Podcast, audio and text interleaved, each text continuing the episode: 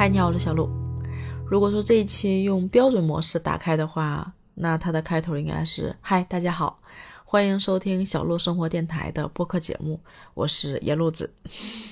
”其实最早的时候是有这么去说自己、介绍自己的，但是熟了之后吧，因为我觉得我已经做了一年的播客，我觉得好像也可以和一些人成为朋友了。所以就觉得熟了之后，可能就不会这么标准式的去打招呼，我会直接说“嗨，你好，我是小鹿”，或者说“小鹿来啦”，类似于这种。日常我会比较关注的一些领域，我是做 UI 设计的，所以肯定会关注一些关于 UI 方面的知识。但是如果除却工作的内容的话，生活中我喜欢的东西挺多的，我会关注最近的热点新闻。会关注啊最近的新的电影，或者是某一个明星，比如说王一博，又或者说可能会去关注一些人的成长吧，生活中碰到难题的时候解决问题、看待问题的一个角度方法，这些东西可能我会比较关注，所以总体来说就是比较杂。其实我。做播客是一个很偶然的机会。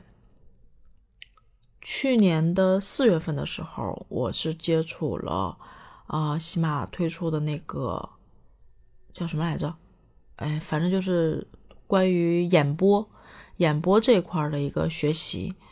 到接近尾声的时候，是接触到了播客这一块。其实对于我来说，我当时对播客的理解，应该用两个字来形容，叫。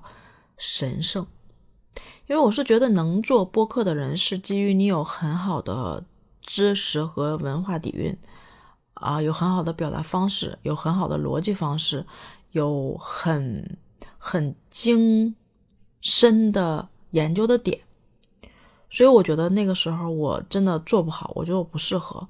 但好在那个时候碰到了一个很好很好的，现在来说应该是朋友的一个人。让我对自己有一些自信，盲目的自信啊，然后走进了这个世界。这件事儿其实我是挺感谢他的，嗯，因为在我心里面，我没有想说我能把播客做的多好，但是我觉得人生有一些深刻的时候是需要记录的，这可能是我开始做播客的初衷吧。就是我也不知道我能够做一个什么范畴内的题材，能做好哪一块，自己擅长哪一块，其实我都是很模糊的。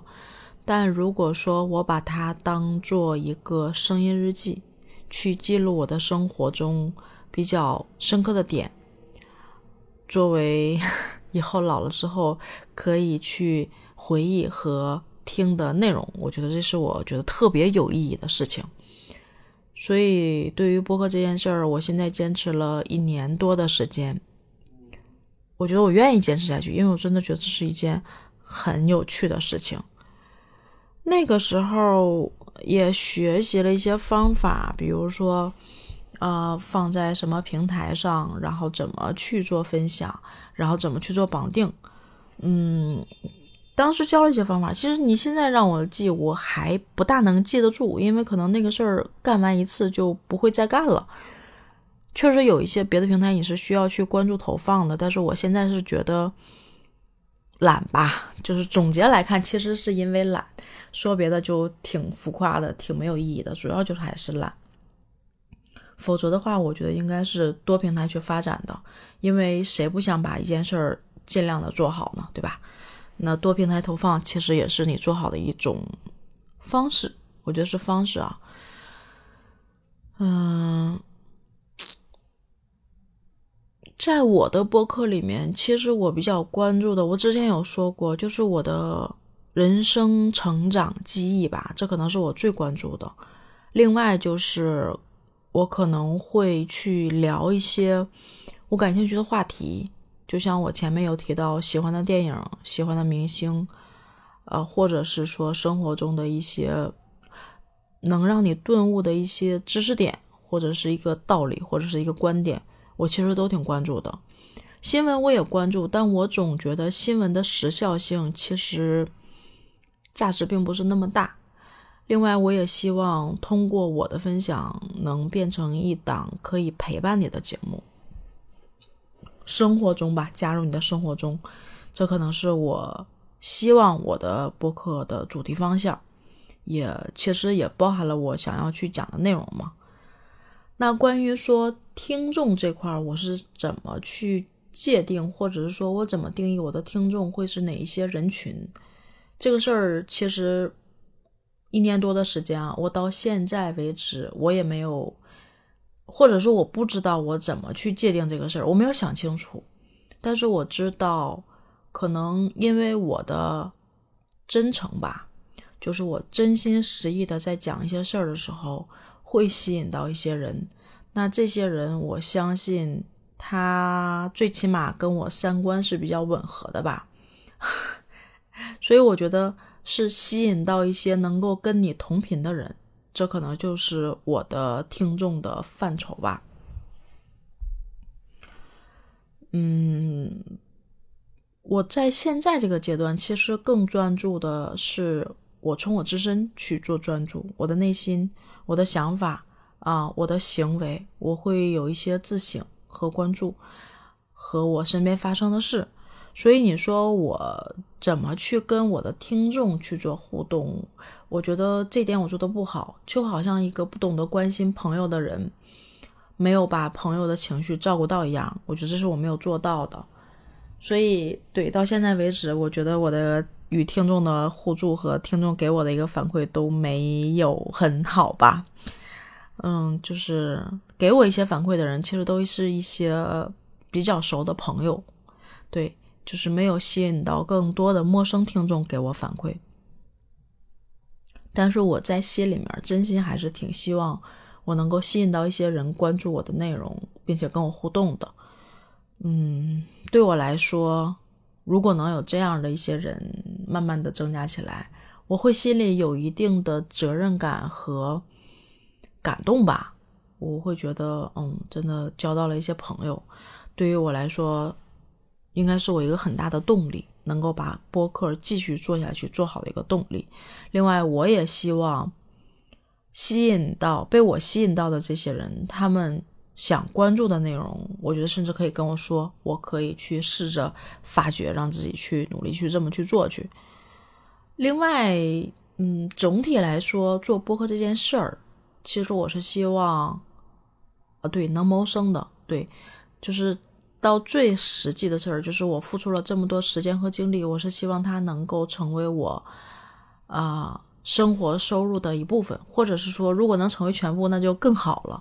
因为做一件你爱做的事情，并且这件事情能给你带来收入，那我觉得这是一个最成功的模式了吧。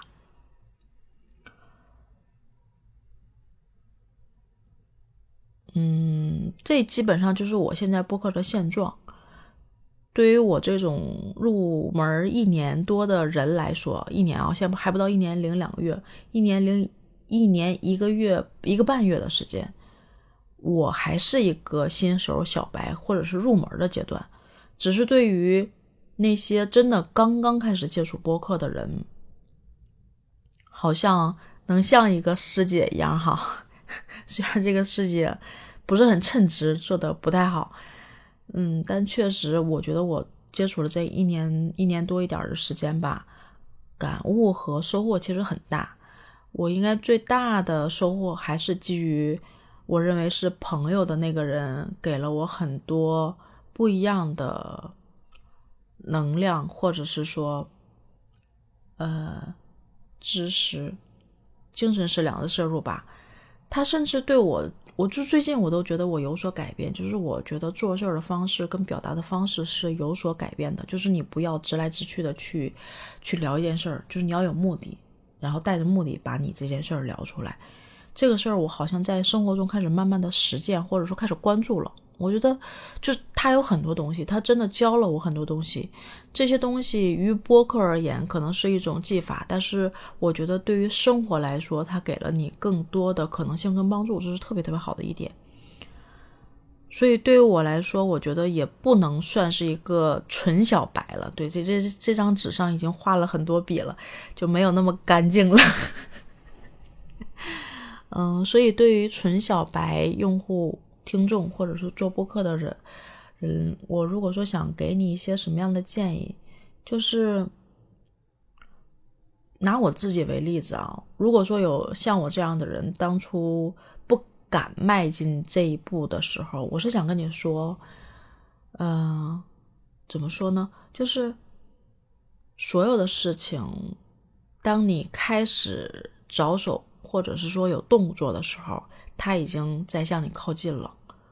你如何能让他离你更近，或者说你们更匹配，其实是取决你做了多少，你付出了多少努力。只要你开始了那一步，只要你持续的前进，那我觉得。相信我，你绝对配得上的。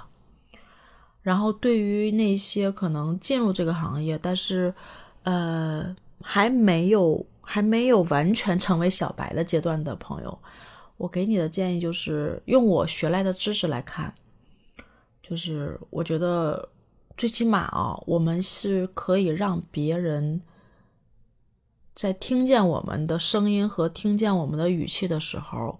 愿意停下脚步，愿意不切出去去听别的节目，可能是我们的第一步。那我觉得最重要的就是真诚吧。你真诚的像跟一个朋友一样聊天儿去做这样的一个节目的时候，我觉得最起码第一步你已经留住人了。然后我们再说后面的。其实后面后面我觉得有很多很多东西，这个东西是取决于你的智慧、你的经验、你的技法、你的方式。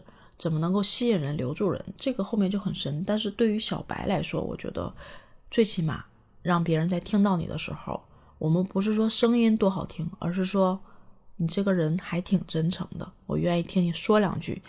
我觉得这个是很重要的，这是我对小白的建议吧。另外，我想说，其实我现在所在的这个团队，就专门做播客的这个团队啊，我所谓的那个朋友，他真的还挺有。挺有料的，如果你是小白啊，我觉得你可以试试来了解一下，让你进入播客的这个门槛儿进来的那一步不至于走的特别的曲折，这是我的建议吧。嗯，对于我自己来说，我肯定还是希望把这条路坚持走下去，因为真的是找到了我的热爱，所以，嗯，怎么说呢？这是一期很。很混乱、很潦草的节目，但是绝对有真心在里面。我也希望你听完之后有一个自己的理解和感悟吧。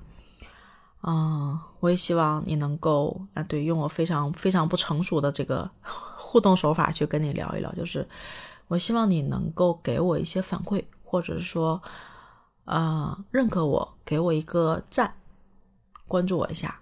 我觉得这可能是对我能够继续在这条这条路上。往下走下去的一个很大的动力跟鼓舞吧，求求你了。好了，我这一期就先说到这儿吧。如果你有一些想法，或者是说想跟我交流的点，欢迎留言，我愿意倾听，也愿意尽我所能的去帮助你。嗯，好了，这期就说到这儿吧，拜拜。